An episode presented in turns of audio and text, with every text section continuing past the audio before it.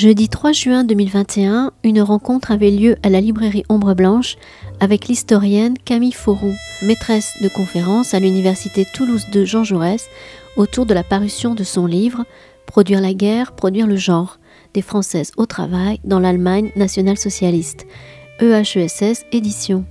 Le débat était animé par Olivier Loube.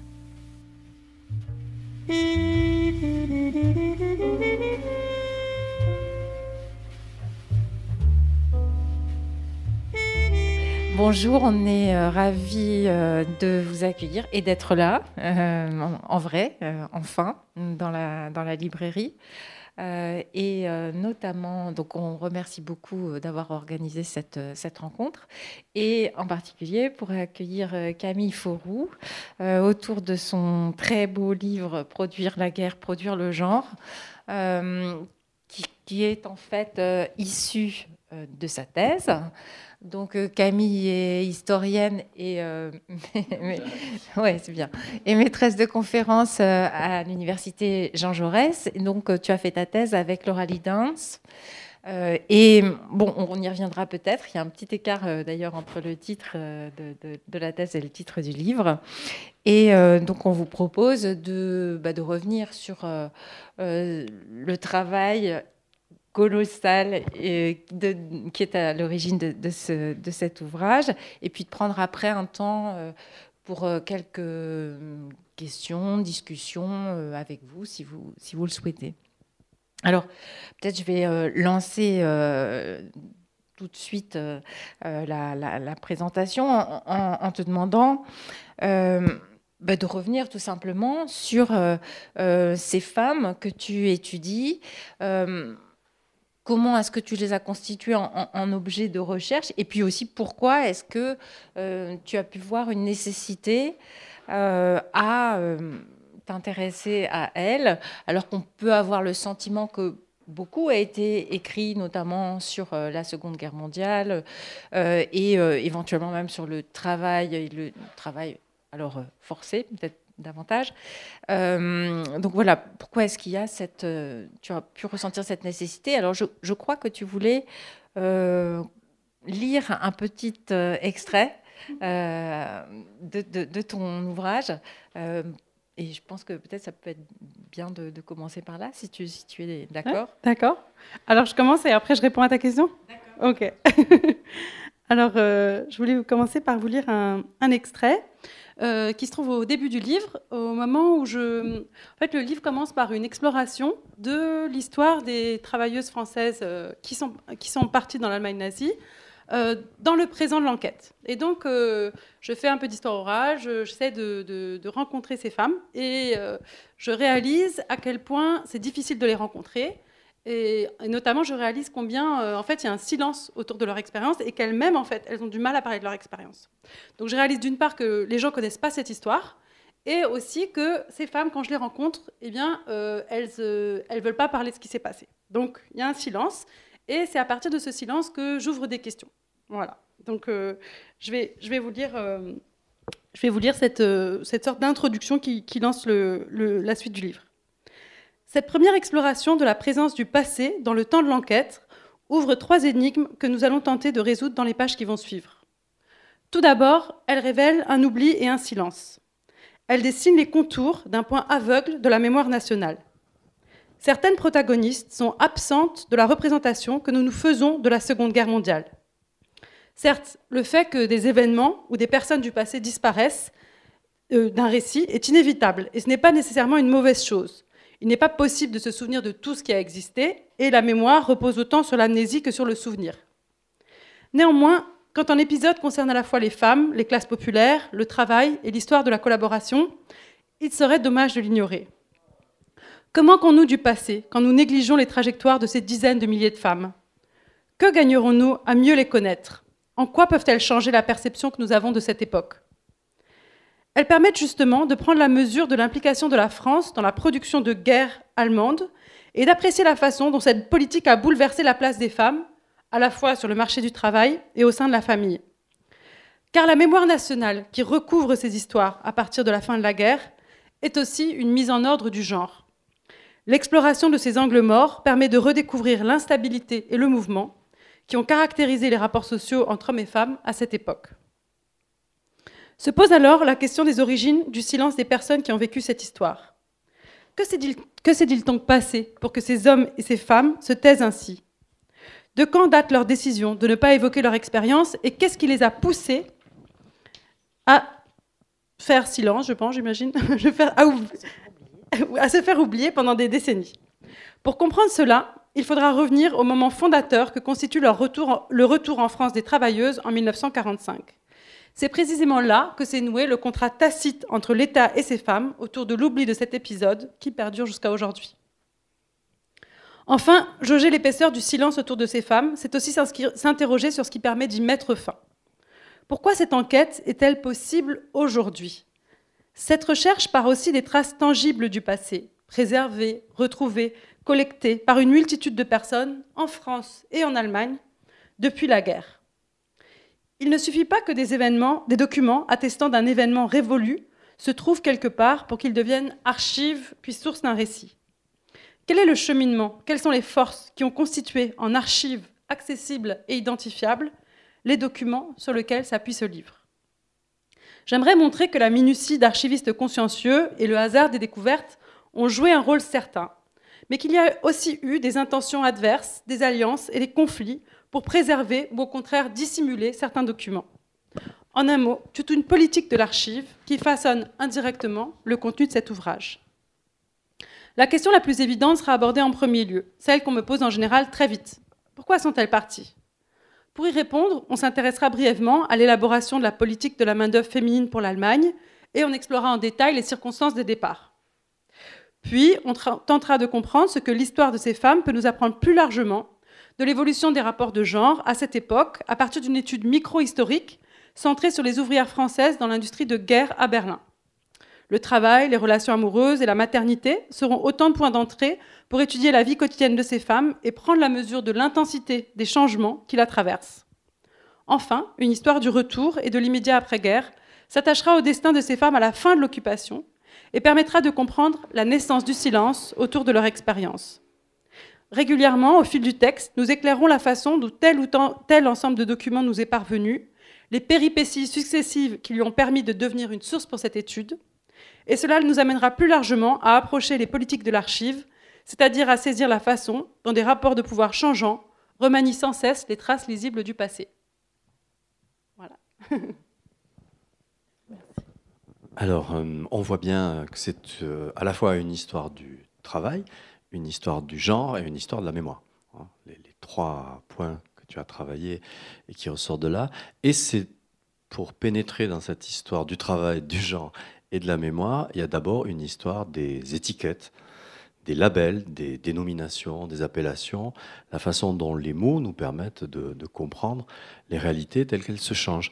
Et il y a euh, deux changements qui sont opérés euh, par rapport à ton travail. D'une part, comment passe-t-on du titre d'une thèse qui s'appelait Les travailleuses civiles de France à un titre d'ouvrage qui s'appelle, en sous-titre, Des Françaises au travail, le civil disparaît mais même l'élision euh, de tout adjectif, alors même que ce qui est dit à l'intérieur, c'est que ces femmes qui partent, qui sont quand même 80 000, enfin c'est un objet social important hein, que, que, que moi j'ai découvert. Euh, oui, il y avait un oubli, en tout cas, il y avait une méconnaissance, et, et là, ces 80 000 femmes qui sont devenues des travailleuses en Allemagne, elles peuvent être appelées côté français des travailleuses volontaires, ce qui est en fait une étiquette infamante. J'en prends euh, ton titre, on pourrait jouer sur le A qui serait EM pour dire infamante, mais euh, elles sont aussi euh, du côté, en revanche, allemand, appelées des travailleuses forcées. Alors, civiles, volontaires, forcées, qui sont ces femmes? Oui, en fait, c'est toute la démarche de faire de l'histoire transnationale. C'est-à-dire que quand on va interroger une catégorie qui circule entre les frontières, on peut commencer à se demander comment elle est appelée de chaque côté de la frontière. Et voilà. Et comme c'est pas la même chose, finalement, il, a fallu venir avec un troisième terme. Et pour être plus concrète, euh, en fait, ces femmes, euh, elles étaient appelées en France, parce qu'elles ont été appelées comme ça par l'administration à partir de 1945, travailleuses volontaires, au motif qu'elles sont parties, non pas comme les STO contraints par la loi, mais qu'elles sont parties de leur plein gré. En même temps, dans l'historiographie allemande, elles sont appelées Zwangsarbeiterin, qui veut dire travailleuses forcées. Et ça, c'est un autre aspect de la réalité, qui n'est pas faux non plus, hein, qui, est, dû au fait qu'une fois dans le système du travail forcé des étrangers, vous êtes dans un système de contraintes très fort qui fait que votre expérience quotidienne du travail, en fait, c'est l'expérience du travail forcé. Moi, mon idée, c'était euh, de ne pas rabattre euh, leur expérience sur un versant ou l'autre. Et, donc, le terme de travail civil, qui était un terme, en fait, qui existe, mais qui n'est pas tellement utilisé, mais enfin, qui existe déjà à l'époque, ça permettait euh, d'interroger, justement, euh, le fait que ces femmes parties, euh, disons, de, de pas, ça permettait d'interroger le caractère volontaire ou forcé au début de l'enquête, hein, de, dire bon, on va voir. Et ben pour ça, il faut que je commence par prendre, un, terme neutre, et puis comme ça, je vais voir comment ça s'articule dans l'expérience. Bon, et la réponse, c'est en fait, c'est un peu les deux, c'est-à-dire elles partent, elles partent sur une base volontaire et elles se trouvent effectivement dans un système de travail forcé. Voilà, donc elles traversent ces deux zones. Oui, on pourra revenir un petit peu plus loin sur les contraintes hein, justement qui pèsent sur elle. Euh, mais donc là, tu as évoqué le fait qu'il s'agissait d'une histoire du genre mm -hmm. euh, dans un, sous un angle transnational et euh, donc qui, qui, va, qui par ailleurs euh, s'intéresse à des silences de l'histoire, euh, pour reprendre un peu les termes de, de Michel Perrault que tu cites, je crois. comment est-ce qu'on fait ah. Comment est-ce qu'on fait cette histoire-là euh, Et de quelle, de quelle source tu as pu enfin, bénéficier ou que tu as pu construire d'ailleurs aussi, puisque tu, euh, tu utilises, et tu, tu, viens de le dire, les sources orales. Donc comment est-ce qu'on se débrouille pour travailler des deux côtés de la frontière, euh, dans une histoire, une histoire transnationale, du genre, du travail, de la mémoire euh, Donc on imagine qu'il y a une, un, un, très large euh, éventail euh, de sources. Oui, effectivement, il y a un, un, large éventail de sources. En fait, j'ai commencé par euh, le plus simple. Je suis allée à Caen. Et à Caen, il y a un centre qui s'appelle euh, le Bureau des victimes des conflits contemporains, où on va trouver des dossiers sur toutes les personnes qui sont allées en Allemagne pendant la guerre, que ce soit des prisonniers de guerre, des déportés, etc. Et, là, euh, on a les archives, en fait, côté français, mais avec des dossiers individuels. Donc j'ai commencé par ça. Euh, ça m'a permis de faire une base de données assez, solide avec... quelle ampleur, quelle ampleur justement 1009 que... dossiers, 1009 dossiers, ah ouais. voilà. C'était un... Parce que ça, ça m'a permis d'avoir euh, quelque chose de solide, de faire des stats, de savoir qui elles étaient. Et ensuite, euh, bah, j'ai regardé les archives euh, des négociations franco-allemandes, donc ça c'est euh, à Paris. et puis finalement, je me suis dit qu'il fallait vraiment approcher leur quotidien et qu'en restant à cette distance finalement des négociations, je ne savais toujours pas ce qui s'était passé. Et donc là, je suis allée à Berlin et c'était bien parce qu'il y a entre un quart et un tiers des, Françaises qui se trouvent à Berlin, donc ça, allait bien. Elle travaille en général dans l'industrie de guerre, donc je me suis concentrée là-dessus. Et euh, j'ai mélangé des archives judiciaires et policières et euh, des archives d'entreprise pour approcher euh, leur quotidien dans, l'industrie euh, électrotechnique à Berlin. Voilà, qui est un, un, secteur de pointe en fait de l'industrie de guerre à l'époque. Je, je crois que tu voulais euh, lire un petit extrait, non, sur les archives, archives Siemens. Mmh. Ah oui ouais, Parce que ça, ouais. pour ceux qui lisent ton, ton livre, mmh. on, on, est habitué à avoir des archives de type euh, administratif d'État. On est habitué à avoir des archives euh, privées. Mais alors, en revanche, approcher cette réalité-là à travers des archives d'entreprise pendant la guerre, c'est quand même, enfin, tu vois, pour moi, comme historien, c'était quelque chose de, de particulièrement. Et ça m'étonne pas que tu aies choisi de parler de ce type d'archives pour mettre en relief euh, ce qu'il peut y avoir de, plus neuf pour cette approche-là dans ton travail. Voilà. Oui, et, là, en fait, euh, en présentant ces archives, j'essaie justement de parler de cette politique des archives, de ces politiques de l'archive, euh, bah justement parce qu'en fait, les archives d'entreprise auxquelles j'ai eu accès, pendant très longtemps, personne n'y a eu accès, parce que c'était beaucoup trop sensible euh, pour Siemens de euh, laisser des historiens, des historiennes rechercher la façon dont il avait employé euh, de la main-d'œuvre contrainte, déportée, etc. Et, en même temps, au moment où je suis arrivée, il y avait eu une telle mobilisation d'anciens travailleurs forcés qui étaient passés vraiment par des, processus de. Comment dire, des, procès, un processus politique, finalement une reconnaissance de l'État allemand, enfin vraiment quelque chose de monumental, qui a fait qu'à ce moment-là, j'ai pu accéder aux archives. Et, c'est ça que je vais vous parler. Les archives de Siemens, un fonds ouvert à la suite de lutte pour les réparations. Il y a quelques années, je n'aurais tout simplement pas pu consulter les archives de Siemens car l'accès en était très restreint. Cependant, là aussi, sous la pression des mobilisations, la firme a fini par ouvrir ses portes aux historiens.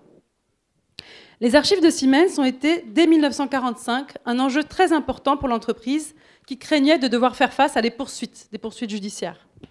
La structure du fonds lui-même, ce qui a été conservé comme ce qui a disparu, est marquée par le travail de mémoire de Siemens, par ses efforts pour diffuser une version favorable de son passé. En effet, dès la fin de la guerre, l'entreprise s'est appuyée sur ces documents pour produire un mémorandum sur son action sous le national-socialisme dans le but de se dédouaner face à d'éventuelles accusations. La question du travail des juifs et des ouvriers étrangers est un point déjà particulièrement sensible à cette époque.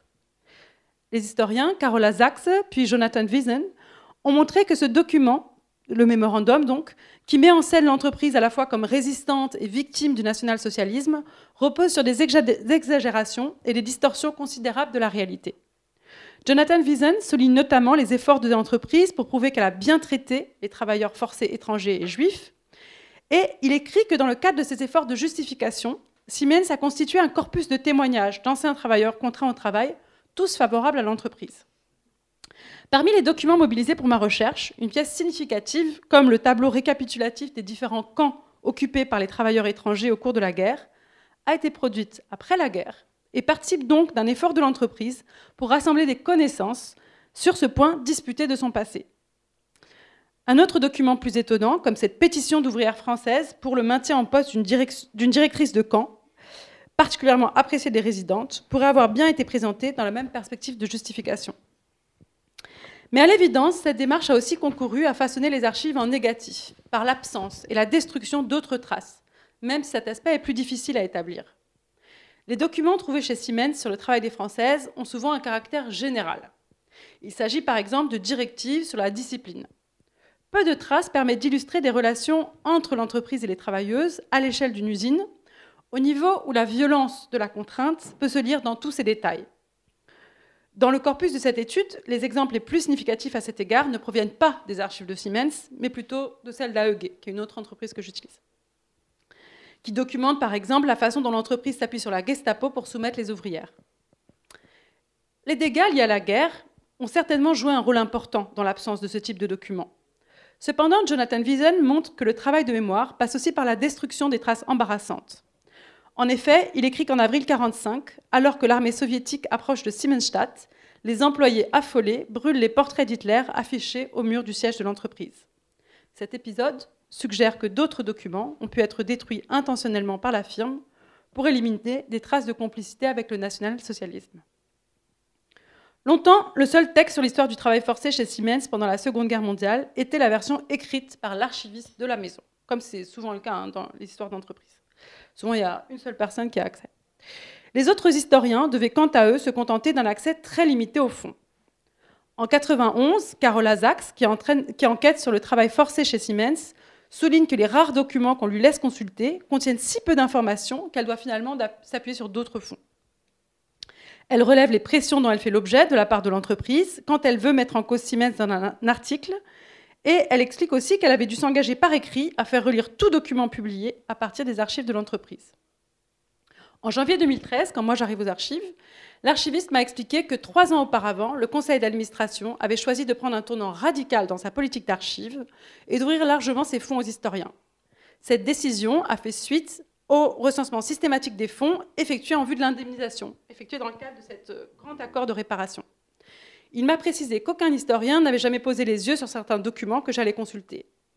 Le contraste est donc important entre les conditions de travail de Carole Azax, quelques 20 ans plus tard, plus tôt, et les conditions dans lesquelles j'ai été accueillie les luttes pour l'indemnisation, notamment parce qu'elles reposent sur la production de preuves écrites, ont eu, entre autres conséquences, de pousser l'entreprise à ouvrir ses archives.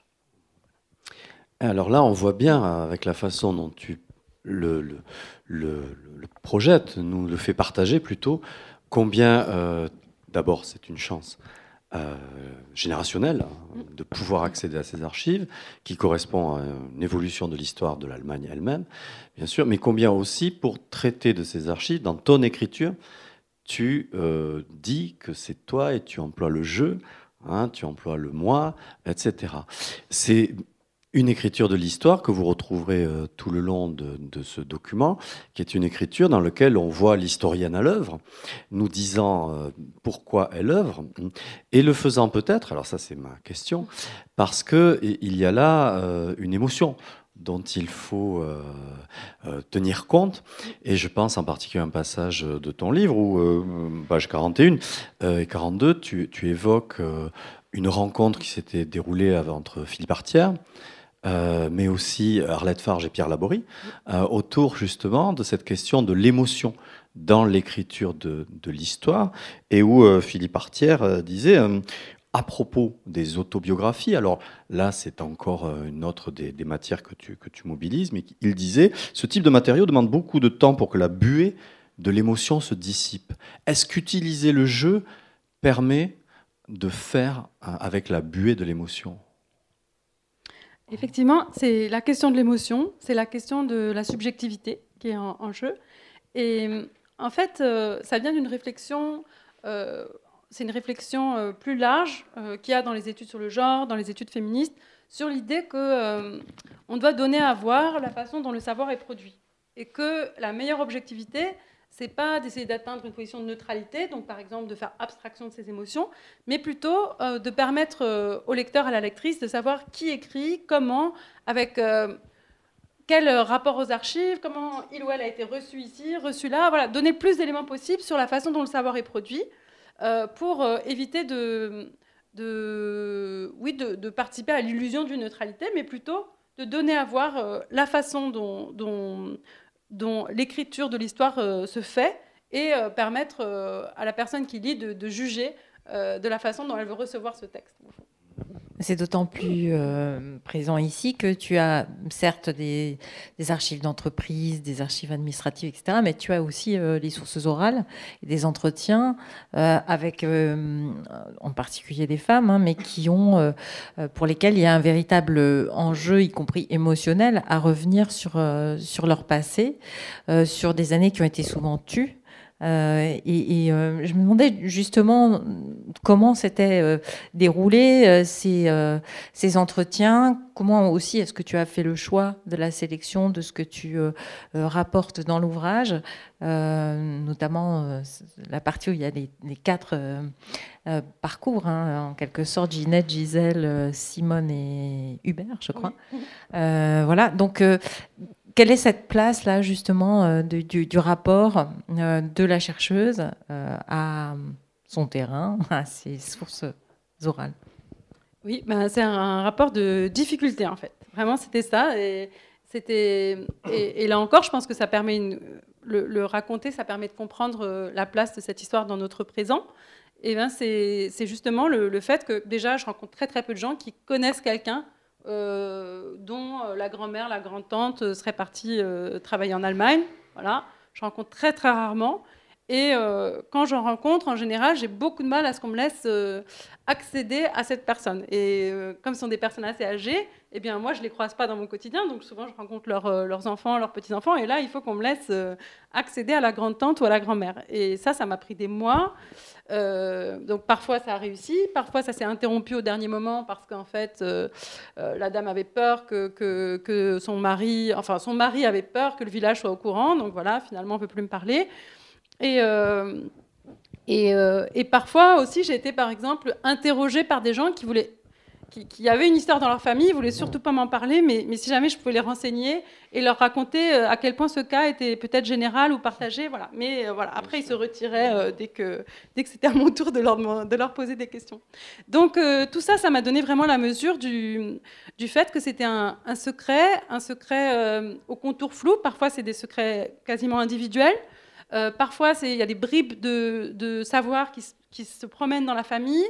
Euh, euh, et, on, m'introduit, dans, un cas, on m'introduit justement pour essayer de, faire circuler la connaissance. Que moi, j'aide, je suis comme un cheval de Troie qui va aider la famille à comprendre ce qui s'est passé. Et par contraste, ce qui m'a beaucoup intéressé, c'est pour ça que je l'ai mis en regard, c'était euh, l'histoire d'une travailleuse qui finalement était allée s'installer en Allemagne après la guerre et elle, au contraire, alors euh, elle ne voulait pas vraiment parler à moi, euh, la, jeune femme venue de France, mais par contre, tout le village est au courant. Parce qu'en Allemagne, euh, c'était pas particulièrement honteux, ça rentrait dans une histoire d'une femme qui avait épousé, euh, qui avait épousé pendant la guerre, qui avait rencontré un soldat et qui l'avait épousé. Ça, ça, ça... Donc voilà, c'est là en passant la frontière que je vois que la mémoire nationale pèse différemment euh, sur les histoires familiales de part et d'autre. Ah c'est sûr que du côté euh, allemand, le lieu déculpabilise. Mm. C'est-à-dire que vu du côté français, on est dans une collaboration euh, possible, et on y reviendra en plus concernant des femmes nécessairement horizontales, parce qu'en plus il y a tous ceux qui s'attachent à ce type de collaboration.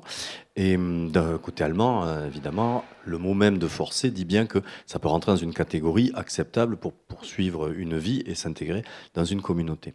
Alors justement, moi je trouve, et on a trouvé en lisant ton livre, que ce qui était euh, remarquable, c'est qu'à la fois, il y a la difficulté de faire cette histoire parce que les gens ne vont pas se confier, euh, ou produire des récits qui sont des récits attendus et justificateurs hein, de, parcours. Mais euh, il y a aussi la, chance des archives et euh, les réseaux amicaux de chercheurs et de chercheuses qui permettent d'avoir, comme dans le cas de ce couple particulier que le couple Hubert et Janine, mhm. trois temps d'un récit Mmh. que tu détricotes en fait pour euh, essayer de comprendre ce qui s'est vraiment passé. Alors, moi, volontairement, j'en parle sans entrer dans le détail, mais qui sont Hubert et Janine euh, et Bibi, qui est quand même lié à cette histoire-là. Et pourquoi, ah oui, pourquoi est-ce que on a là euh, trois récits qui nécessairement doivent être éclairés par un quatrième récit qui est le tien? Mmh. Alors, quel est ton récit de ces deux personnalités? Alors, euh, en fait, euh, l'histoire de, Hubert, c'est l'histoire de quelqu'un qui vit une aventure euh, qui rentre pas dans les cases de la mémoire nationale. Je peux juste dire qu'il y a des photos, c'est ça que je veux dire. C'est qu'en plus, ils sont incarnés jusque dans leur présence physique. Voilà, je me tais. Voilà. Et, donc, en fait, comme cette histoire rentre pas dans les cases, finalement, il essaye de le raconter à l'intérieur de la famille, mais personne n'y comprend rien. Et moi, en fait, un, jour, j'étais dans une conférence d'histoire et je, je, parle du fait que Bien que les prisonniers de guerre et les travailleuses dites volontaires ont été décrites comme des catégories totalement antagonistes, euh, voilà, qui, n'auraient rien à, faire ensemble, qui ne seraient jamais fréquentées, et eh ben moi, dans les archives, je vois des travailleuses euh, à Berlin notamment qui, euh, qui aident des prisonniers de guerre, qui ont des relations amicales, amoureuses avec eux. Et là, une historienne qui est présente se, se lève et dit d'un coup, mais oui, je connais cette histoire, c'est l'histoire de mon grand-père. Bon, d'accord. et donc, euh, à partir de là, euh, elle, me, elle me montre les archives. Et qu'est-ce qu'on voit dans ces archives? On va voir plusieurs récits. On a d'abord euh, les lettres que cette travailleuse a envoyées. En fait, c'est un prisonnier de guerre euh, qui a été aidé dans son, son, évasion par des travailleuses. Tout ça se passe à Berlin. En fait, il était euh, prisonnier à Berlin et euh, il y a des travailleuses qui l'ont aidé et donc il a pu, il a pu s'échapper, il a pu rentrer en France. Il a... Oui, c'est 43. Oui, oui, voilà, c'est ça. Oui, oui, c'est impressionnant. L'évasion de Berlin en 43. Ah oui, il faut le faire. faut le faire. Et, en fait, euh, je vois qu'il euh, a, il a rédigé plusieurs récits de ça. En fait, dans le récit officiel qu'il a fait pour demander euh, une, une, médaille, justement, un, titre d'évadé, eh bien, ces femmes-là n'apparaissent pas. Voilà, effacées. probablement, il s'est dit, si je parle de ça, là, je vais, je vais, je vais perdre mon titre. C'est le dernier chronologiquement. Chronologiquement, c'est le dernier. Voilà. Le premier récit euh, qu'on a, c'est euh, les lettres euh, que lui a envoyées la travailleuse, les photos qu'ils ont ensemble, où elle, on dirait qu'elle a fait comme un effort pour être sûre qu'on l'oublie pas. Hein, bah, d'ailleurs, elle dit ça, souvenir d'une petite amie de captivité. Enfin, elle, enfonce le clou autant qu'elle peut pour, pour dire qu'elle a bien participé à cette histoire. Et lui, quelque part, il a été fidèle puisqu'il a gardé ces, il a gardé ces photos-là et il a fait un récit à destination de sa famille, probablement un récit privé, manuscrit où euh, il a raconté euh, cette histoire. Et dans ce récit, il raconte bien que les travailleuses, euh, que les travailleuses l'ont aidé. Donc là, je vois deux choses. Je vois d'une part que cette histoire a bien existé, qu'il y a des gens qui, l'ont vécu, qui peuvent essayer de la raconter, mais qu'en même temps, dès qu'ils arrivent dans la zone de l'archive publique, dès qu'ils arrivent dans la zone, finalement, dans, la sphère publique, celle où on demande des titres face à l'État, eh bien là, ils n'arrivent plus à en parler. Et je vois aussi que même s'ils ont voulu raconter cette histoire, eh bien, sa petite fille, elle n'avait pas compris. Pourquoi elle n'avait pas compris? Parce que ces histoires avaient été tellement... La, mémoire nationale, là encore, brouille les cartes et fait que même quand vous témoignez d'une histoire pareille, eh ben, les, gens euh, ne comprennent pas. Donc, voilà.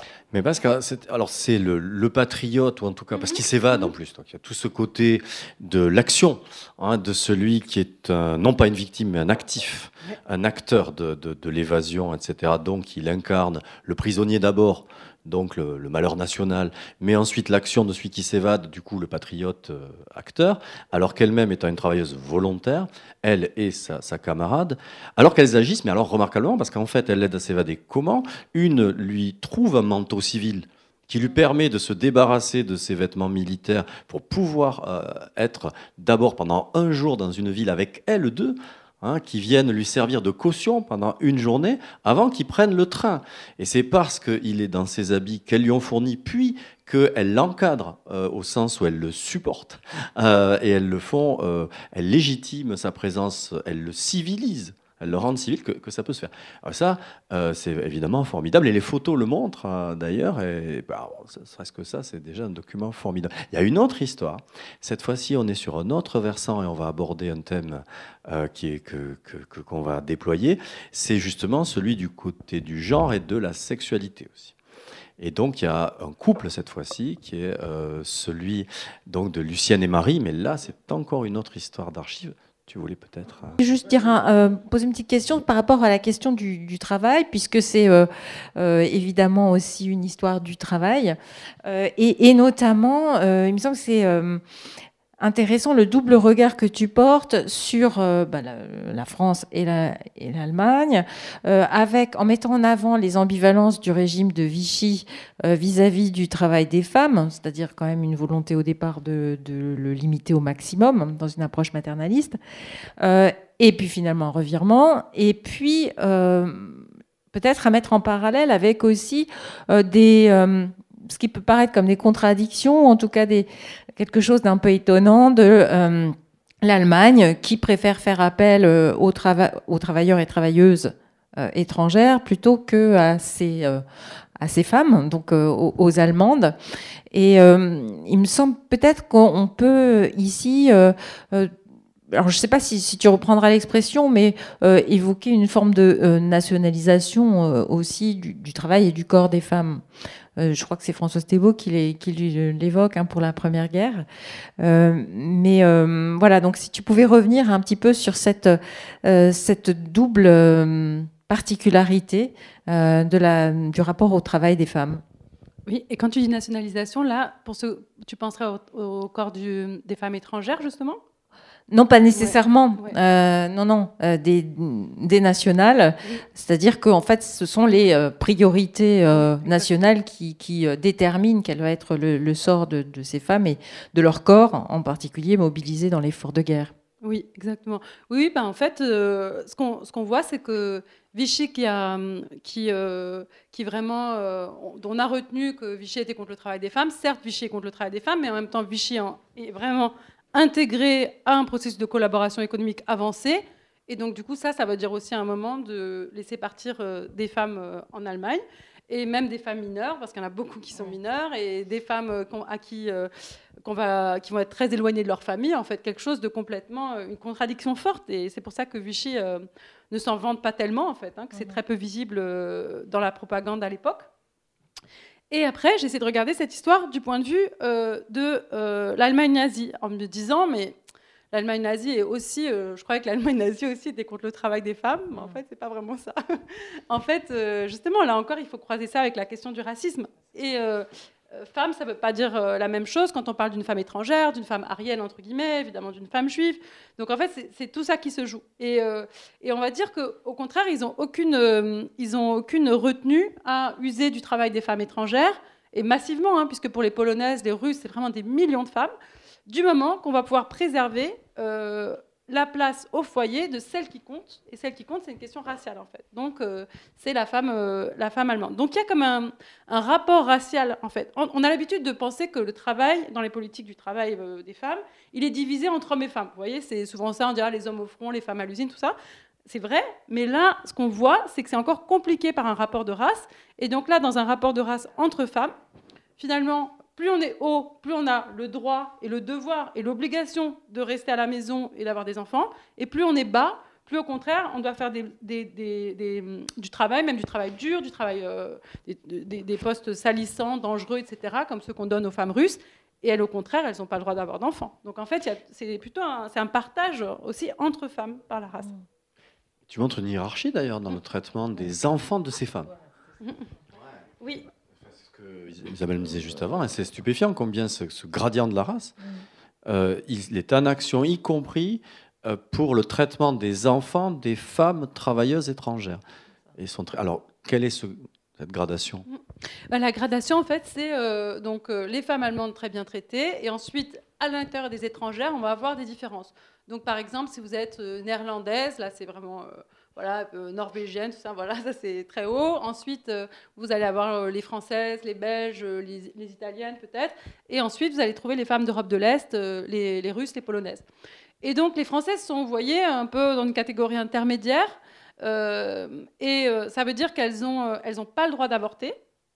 Et, mais par contre, leurs enfants vont être pris en charge dans des, des établissements spéciaux où il n'y a que des Françaises et des Belges, en gros et où, euh, euh, en fait on voit qu'en tout cas moi l'exemple que j'ai vu pour Siemens, ça se passe finalement euh, pas très bien. Elles sont de plus en plus éloignées de leurs enfants, il y a un taux de mortalité des enfants qui est élevé, etc. Mais par rapport au, sort des femmes, des enfants des femmes russes ou polonaises, où là c'est vraiment des mouroirs, il y a des avortements forcés, vous voyez, ça n'a rien à voir. Donc la race partage l'assignation au travail et l'assignation à la maternité, et je dirais de façon, fonctionne très très bien ensemble. Quoi. Et quelle, est euh, la place des pères dans cette... Euh, ah, les pères, oui. Ouais. Ben, les pères, en fait, euh, je, dirais que, je dirais que les travailleuses sont construites comme des, comme des mères célibataires. Voilà, c'est-à-dire que la place dans ce système, c'est justement, ils vont pas faire famille, ces Français, ces étrangers, parce que ça, ça serait, vous imaginez bien que dans le projet nazi de pureté du sang, l'Allemagne aux Allemands, etc., bah, c'est une contradiction forte en fait de faire venir tous ces gens. Donc ils font venir 7 millions et demi d'étrangers, mais on va essayer d'avoir leurs bras et pas leur corps. On va essayer qu'ils soient que des travailleurs, ce qui est en, soi, c'est en fait, pas évident. Et donc du coup, l'outil pour ça, c'est le camp, puisque le camp euh, permet d'héberger séparément les hommes et les femmes. Donc déjà, on sépare les familles. Et puis s'il y a des enfants, au début, on renvoie les femmes. Voilà. Et puis après, on se dit, bon, on a vraiment besoin de leur force de travail. Donc, on va, on, va, on va héberger les enfants, mais on va mettre les, enfants avec les, avec les mères dans des, dans des camps spéciaux. Voilà, des camps mère-enfant. Et, euh, et, donc, qu'est-ce que. Et donc l'homme, le père ah, Le père, voilà. Donc le père, euh, le père, en fait, ce qui est intéressant, c'est que les Françaises, on voit que elles essayent de, elles essayent de, de, garder ces liens avec les pères, mais que c'est pas évident du tout, parce que, euh, parce que déjà l'entreprise reconnaît pas ces liens. Euh, mais on voit par exemple, à propos des rumeurs, j'ai remarqué ça dans les rumeurs qui courent sur les mauvais traitements des enfants français, eh bien ces rumeurs sont notamment euh, relayées par les pères dans les camps qui interpellent euh, l'entreprise. Donc ça, ça veut dire que, voilà, à plusieurs, même espacés de, dizaines de kilomètres, eh bien les pères s'y intéressent, ils, essaient de, s'en mêler. Mais c'est des relations fragiles en fait, hein. et, du coup à la fin de la guerre, souvent ça ne tient pas. C'est intéressant aussi ce que tu dis, parce que tu abordes la, question des enfants, euh, des femmes travailleuses une fois qu'elles sont euh, en Allemagne, mais aussi des enfants qu'elles laissent.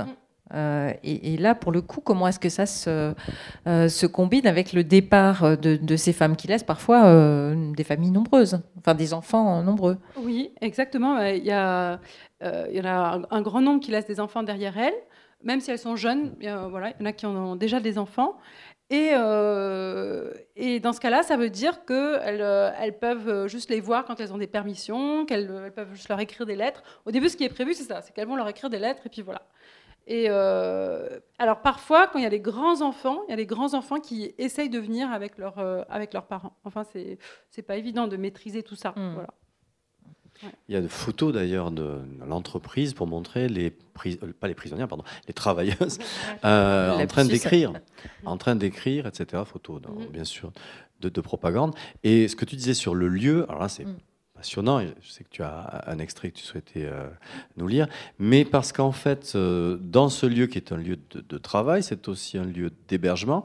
Mais ces femmes ne sont pas prisonnières simplement, elles le sont d'un périmètre c'est quoi le grand, bah, le grand Berlin, le grand Berlin, Mmh, c'est-à-dire elles peuvent bouger. Et du coup, ce sont les abords du lieu. Ça, c'est passionnant, vraiment Mmh. passionnant. Il y a le lieu de l'hébergement qui lui est contrôlé euh, par des gens qui sont payés par l'entreprise. Et lorsque c'est plus compliqué, là, on fait appel peut-être à la Gestapo pour des contrôles, cette fois-ci de type euh, policier, euh, beaucoup plus intenses. Mais sinon, c'est l'entreprise quand même qui gère leur vie constamment. C'est pas euh, l'appareil d'État allemand hein, qui s'en occupe directement, c'est l'appareil de production qui s'en occupe. Et cet appareil de production laisse quand même aux abords des lieux, tu parles du rôle des escaliers, y compris à l'intérieur euh, de ces logements. Aux abords des lieux va se développer un foisonnement particulier, qui est un foisonnement de la vie, des rencontres, des relations. Et justement, euh, ce lieu qui est le camp, je trouve que c'est une grande découverte, parce que ça nous permet de comprendre dans toute la typologie des camps à laquelle on est habitué quand on travaille sur euh, les systèmes qui sont les systèmes de production et les systèmes concentrationnaires ou les systèmes totalitaires, là, on a un autre type finalement, moi j'ai découvert en tout cas, un autre type de camp, c'est le camp de travailleuses volontaires forcées mais qui ont des libertés. Euh, et donc avec une extension du possible par l'espace qui est quand même très particulière. Donc voilà, j'aimerais que tu nous en parles plus.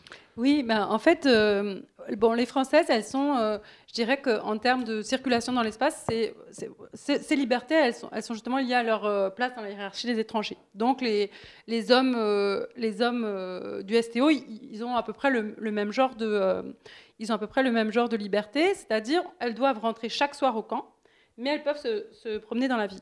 Et comme elles n'ont pas le droit d'habiter avec les hommes, mais qu'elles sont pour certaines en couple, en tout cas qu'il y a des relations de couple qui se, qui se construisent, eh bien, il va y avoir euh, un développement de la sexualité, des relations amoureuses, dans une espèce de d'entre-deux. Souvent, c'est aux abords du camp, aux portes du camp. Ça peut être aussi se faufiler à l'intérieur d'un camp pour essayer d'avoir, euh, euh, d'être hébergé une nuit euh, chez son amoureux ou son fiancé, ou même son mari en fait, hein, parce que ça peut être votre mari et puis vous pouvez pas dormir avec lui. Et donc, ça, le problème de ça, c'est que ça va avoir des conséquences importantes sur la, la réputation de ces femmes. Parce que, comme vous le savez, à l'époque, la sexualité, la respectabilité d'une femme se mesure à sa capacité justement à, à garder la sexualité dans l'espace euh, et même dans l'espace privé conjugal, dans l'espace de la maison. Et plus on a euh, on est une sexualité exposée dans la rue, plus on est du côté de la prostitution. Et donc euh, ces femmes-là vont, par la force des choses, se trouver à avoir une sexualité exposée, une sexualité dans la ville. Et ça, il me semble que c'est une des clés pour comprendre le, leur, leur, leur, euh, illégitimité, euh, enfin disons l'idée que tout le monde pense qu'elles sont débauchées et des femmes immorales. Je pense que ça c'est très central en fait. Oui, alors justement, ça pose la question de, de la réalité de la prostitution, parce que effectivement, ces femmes, elles sont euh, vues notamment par Vichy, puis après, en Mhm. fait, c'est une forme de continuité avec, la- euh, voilà, par la résistance et puis par la, à la libération, Ouais. euh, comme, comme des prostituées. Et donc justement, quelle est cette place de la prostitution? Et puis, est-ce que finalement, c'est pas une espèce d'espace pour une forme d'agency euh, des femmes, euh, le- fait d'avoir cette possibilité euh, de se prostituer, notamment aussi pour simplement augmenter un petit peu les revenus dans la mesure où elles sont moins bien payées, je crois, que les hommes déjà, et, pas, pas si bien payées que ça.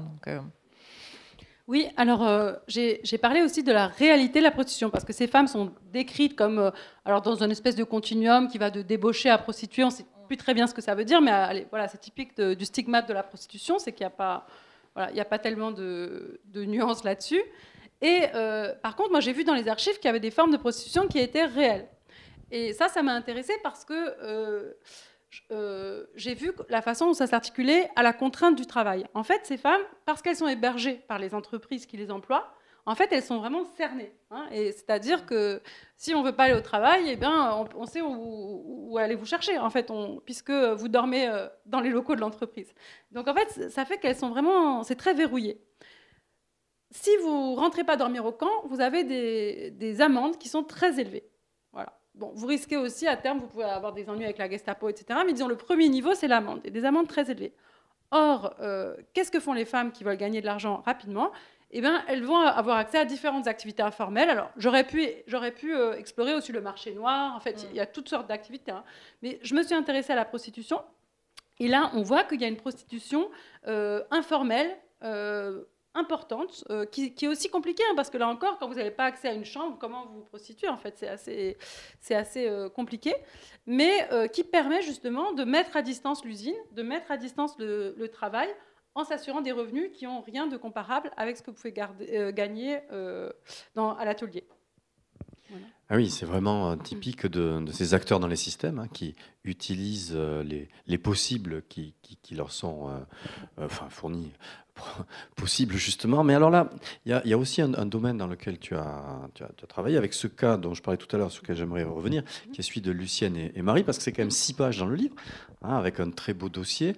Et là, en, fait, c'est la question de l'homosexualité féminine, euh, pour le coup, avec, euh, qui est bien documentée euh, de façon par une enquête hein, et par des sanctions possibles et par des, systèmes d'éloignement, mais qui pose plus largement la, question du camp comme ayant été aussi une possibilité euh, d'échapper à la famille, ou en tout cas, hmm, le camp contre la famille. Alors, il ne s'agit pas de dire que, très paradoxalement, le camp permettrait la liberté, euh, parce que là, là, on serait dans des contradictions intenables. Hein.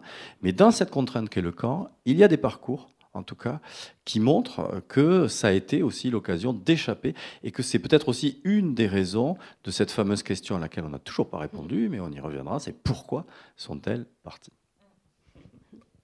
Eh bien, euh, effectivement, ce qui est intéressant avec le, camp, c'est que par, il abolit un des espaces centraux euh, de la construction de la féminité, qui est la famille, le foyer. Et là, il n'y a plus ça. Et donc, euh, quand, je parle des bouleversements du genre, de la façon dont la guerre va vraiment bouleverser le genre, là, je trouve qu'on a un, angle très fort, c'est que voilà, il n'y a plus de maison. Et euh, ces femmes qui sont hébergées entre elles, ce qui est intéressant, c'est de voir que, du coup, euh, elles vont avoir une intimité très forte. Et ça, ça se retrouve pas seulement dans l'homosexualité, en fait, ça se retrouve aussi dans des amitiés euh, l'espèce de clique, on dirait des adolescentes en fait. Sauf qu'il y en a une qui est veuve, l'autre qui est, euh, l'autre qui est mariée, et la dernière qui a 16 ans. Voilà. Et euh, elles sont en équipe ensemble et inséparables. des choses un peu étonnantes. Et ça, en général, ce sont justement des femmes qui sont logées dans la même chambre et qui, du coup, passent en fait leur journée et leur nuit ensemble. Donc ça crée des espèces de proximité très, très étonnantes en fait chez, chez ces femmes-là. Euh, qu'on va retrouver, que je retrouve en fait dans différentes scènes, que je retrouve euh, quand il y a des grèves, que je retrouve quand il y a des protestations euh, autour du mauvais traitement des enfants. on va trouver, ou même quand il y a des scènes de séduction, on va, on va faire des rencontres ensemble de prisonniers de guerre, par exemple, voilà, des espèces d'équipes comme ça. Et ça, ça, va aussi permettre en fait à des femmes qui sont engagées dans des relations hétérosexuelles parce qu'elles sont par exemple mariées, euh, de renouer avec d'autres euh, versants de leur trajectoire qui étaient des relations avec des femmes. Et donc, en fait, ce, que j'ai trouvé dans les, archives, c'est l'histoire de femmes qui ont des relations, euh, en fait, des femmes qui ont une relation amoureuse à l'intérieur du camp. Et on comprend bien que c'est justement parce qu'elles sont dans le camp que c'est possible. Parce que l'une était mariée, alors mariée malheureuse, mariée mal mariée, c'est Lucienne, voilà. Mais, euh, mais en fait, euh, voilà, c'est vraiment euh, parce que tout d'un coup il y a cet entre-soi que cette relation est possible. Mais en même temps, vous savez qu'il y a quand même des débats importants sur ça, pour savoir dans, quelle mesure les, les, relations lesbiennes étaient tolérées dans l'Allemagne nazie, puisque voilà, il n'y a pas un paragraphe contre les lesbiennes comme il y a contre les homosexuels, etc. Mais enfin, on sait quand même qu'il y a des formes de persécution. Là, je me suis dit, c'est l'occasion d'interroger ça. Et en fait, euh, ce qui est très intéressant, c'est de voir que en réalité, euh, voilà, c'est pas toléré. C'est-à-dire que l'entreprise, puis la police s'en mêle. Alors certes, ils n'ont pas un paragraphe sous la main, mais enfin, ils s'arrangent bien pour que ça s'arrête. Et, comme ils contrôlent la maison et le travail, ben, ils ont quand même des, moyens assez sérieux. Alors, peut-être qu'on va prendre une... une dernière ouais, je poser une dernière question. Euh, simplement, la question que tu évoquais, Olivier, à laquelle on n'a toujours pas répondu, c'est pourquoi est-ce qu'elles partent? Effectivement, il y a tout euh, un très beau chapitre avec un, titre euh, sur les équilibristes et casse-cou. Euh, et donc, justement, quelle est cette. enfin, je sais pas, pourquoi est-ce que tu as utilisé le terme d'équilibriste D'abord? Et puis aussi, il me semble que dans le texte, tu évoques une logique de préservation et hum, peut-être tu peux revenir un petit peu là-dessus et montrer aussi, euh, euh, enfin, dire un peu ce que tu penses des, volontés de rupture, parce que dans la logique de préservation, on est plutôt dans quelque chose d'une continuité, mais il y a aussi effectivement des désirs de rupture que tu peux euh, avoir euh, évoqué là euh, avec la question des, sexualités aussi. Mais... Oui, en fait, la, la, question là, c'est qu'est-ce que le système du travail arrive à capter en France? Quelle énergie il capte chez les gens? Quel désir? Il capte? Qui, qui lui permet d'attirer cette main-d'œuvre? Et parce que, bon, on pourra y revenir si vous voulez, mais en, gros, ce n'est pas des engagements politiques. La plupart des femmes, c'est pas ça. C'est pas un engagement en faveur du nazisme. Il y a, c'est des milieux populaires, et euh, à un moment, il y, a, euh, il y a cette décision. Et finalement, j'ai l'impression qu'il y avait deux, profils. Il y a des femmes qui sont, euh, dont les foyers, par exemple, sont séparés par la guerre, dont le mari est prisonnier de guerre, dont, qui ont perdu leur travail à la suite de la défaite. Qui se disent euh, il, faut que, j'essaye de rétablir tout ça. Et dans ce cas-là, euh, le travail en Allemagne, ça peut être une tentative, alors en fait assez hasardeuse, mais une tentative pour essayer de rétablir quelque chose. Avoir un travail stable, euh, éventuellement essayer de retrouver son mari là-bas, reconstituer un foyer, avoir un accès à la nourriture pour, au quotidien, etc. Des choses qui ne sont pas évidentes en fait pour les classes populaires à cette époque. Mais pour d'autres femmes, au contraire, euh, l'énergie que ce système capte, c'est plutôt l'énergie du changement, c'est l'envie de changement. Et ça, c'est important parce que quand on réfléchit à la, collaboration en général, on a souvent l'impression que la collaboration, ce qu'elle capte, c'est des désirs euh, euh, des désirs. Alors, euh, Olivier Viorca, il parle d'opportunisme. Alors, ça serait des désirs de peut-être de s'enrichir, de profiter, etc. Là, c'est quand même quelque chose d'un petit peu différent. C'est-à-dire qu'on a des femmes, par exemple, qui sont très fâchées avec leurs parents et qui ne peuvent pas partir de chez elles. Bon, bah, le, travail en Allemagne offre cette possibilité. Des femmes qui voudraient divorcer mais qui ne peuvent pas. Le travail en Allemagne offre cette possibilité. Et Là, euh, c'est pour ça que je parle de, casse-cou, hein, parce qu'il y a chez certaines, euh, elles, disent après coup, je suis partie sur un coup de tête, euh, j'ai pris la décision en, une minute, vous voyez. Donc on a cette envie de, saisir une occasion qui, en fait, ne, peut pas, ne, correspond à, rien dans la réalité. C'est quelque chose qu'on ne pourrait pas avoir par ailleurs. Il me semble qu'il y a une mère qui organise le départ de sa fille, non? Dans, ce que tu... Ça, c'est quand même assez particulier comme situation. Oui, oui. Euh, ça, c'est une. Il y a une mère qui. Euh, alors là, par contre, c'est dans les, cas que j'ai vus d'engagement politique, hein, les gens euh, qui sont jugés à la libération. Là, on a des espèces de, trajectoires où les femmes n'y vont pas, mais elles envoient leur, leur grande fille. Ça, il y en a une qui, qui, est jugée pour ça à la fin de la guerre. Ça vous a pas donné envie de le dire. Merci beaucoup, Camille. Merci. Et merci Ombre Blanche de nous accueillir une fois de plus.